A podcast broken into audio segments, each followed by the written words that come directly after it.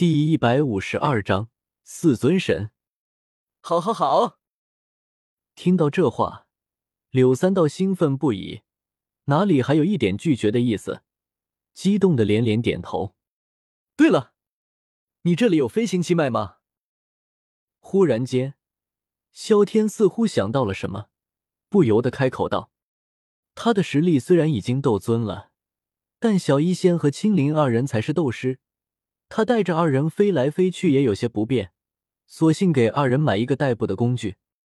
有有有，阁下在此买了十台机器人，飞行器的事情分会直接送给阁下就好了。听到飞行器，柳三道毫不犹豫的点了点头，豪气的开口道：“虽然飞行器也需要一枚紫色符文，若是平时，他一个首席执事也不敢擅作主张。”不过今天萧天购买了这么多机器人，就算赠送也没有什么的。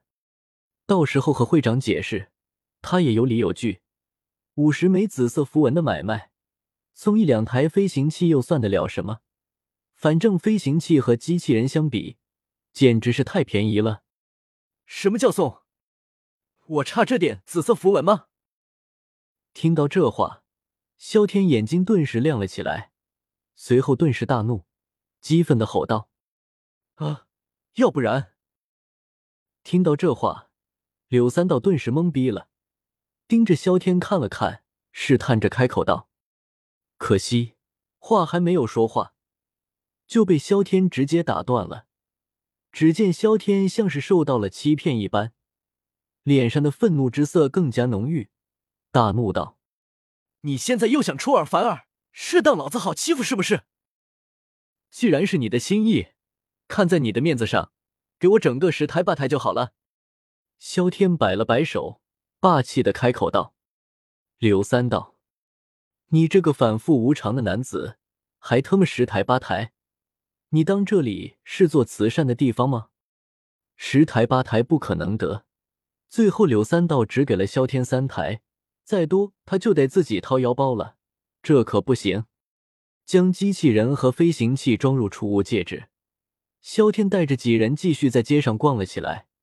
突然间，萧天似乎感应到了什么，猛地抬起了头，只见天空大片大片的黑色气流向着这边涌来。发生了什么？看到这一幕，萧天瞳孔一缩，随后看向南宫晴，好奇的开口道：“平江城附近建造了大量的防御塔。”按理说，黑色魔气应该不会过来才是，怎么突然间会出现这样的事？不好，是魔兽入侵了！闻言，南宫晴眼睛看着天边，瞳孔猛地一缩，惊呼出声道：“魔兽入侵！”听到这话，萧天瞳孔一缩，连忙带着小医仙等人返回了城主府。魔兽入侵可不是小事。尤其是平江城此刻汇聚了大唐大量的强者，这个时候魔兽还敢入侵，摆明了事情不简单啊！你们在这里等我，我去去就回。将小医仙等人送回了房间，萧天把机器人全部留了下来，随后不容置疑的开口道：“你也留下。”看到美杜莎又要跟着自己，萧天眉头一挑，毅然的开口道。这一次估计是大事，以他的实力自保都不一定能行，他可没有把握保护美杜莎。你闻言，美杜莎很是不忿，萧天压根没有给他开口的机会，直接离开了，打算去问问女帝到底发生了什么。女帝寝宫，程咬金几人满脸彷徨，女帝的脸色也有些不太好看，显然事情有些凝重。你们都下去吧。看到萧天来了，女帝对着程咬金几人摆了摆手，毅然的开口道：“是，陛下。”闻言，三人虽然心急，但还是离开了。不过，三人看向萧天的目光却是复杂而又期待。到底怎么回事？看到几人离开，萧天没有犹豫，直接开口道。魔兽入侵，怕是魔神已经知道了你的存在，所以闻言，女帝没有隐瞒的意思，直接开口道：“萧天，尼玛，这个世界都是怪物吗？反派的智商这个高，他该怎么修？一个魔神，你们应该应付得来吧？”萧天试探的开口道：“谁说魔神只有一个？”听到这话，女帝一愣，随后疑惑的开口问道：“萧天。”啥虾米？魔神还特么不止一个！听到这话，萧天顿时惊呆了，内心再次生出了想要逃跑的念头。M M P 的几个斗帝，你让他一个六星斗尊待在这里，这不是送死吗？不行，必须跑路。那到底有几个？萧天试探的开口道：“魔神一个有五个，被斩杀了一个首领。”现在的话应该是四个。女帝缓缓开口道，但话语里面依旧有些不自信。四个，听到居然有四个斗帝，萧天瞳孔一缩，惊悚不已。你担心什么？我们人族又不是没有强者。正在这时，李白的身影出现在房间内，看着萧天忧心忡忡的样子，有些戏谑的开口道。人族有多少强者？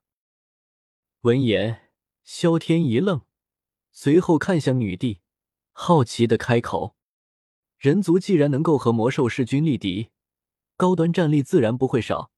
这倒是让萧天有些好奇了。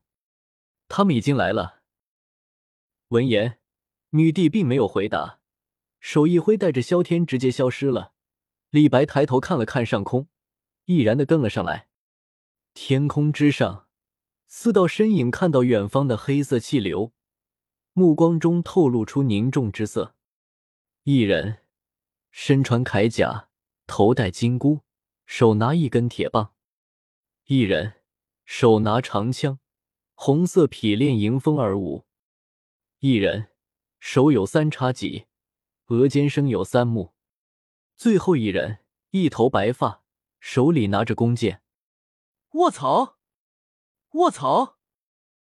原谅他读书少，此刻只能够用这两个字来表示内心的激动。看到这四道身影，萧天突然间有种暴走的冲动。牛，这个世界真是牛啊！尊神，他已经带来了。看到四人，女帝也是微微躬身，以表尊敬，随后开口道：“这小子能够打败魔神。”俺老孙怎么也不相信，三眼怪是不是你看错了？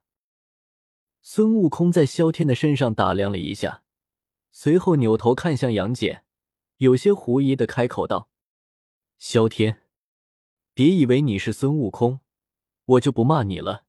初次见面，给个面子不行吗？”不会错的，你的火眼金睛可没有天眼强悍。杨戬开口道：“孙悟空。”你特么的是要打一架吗？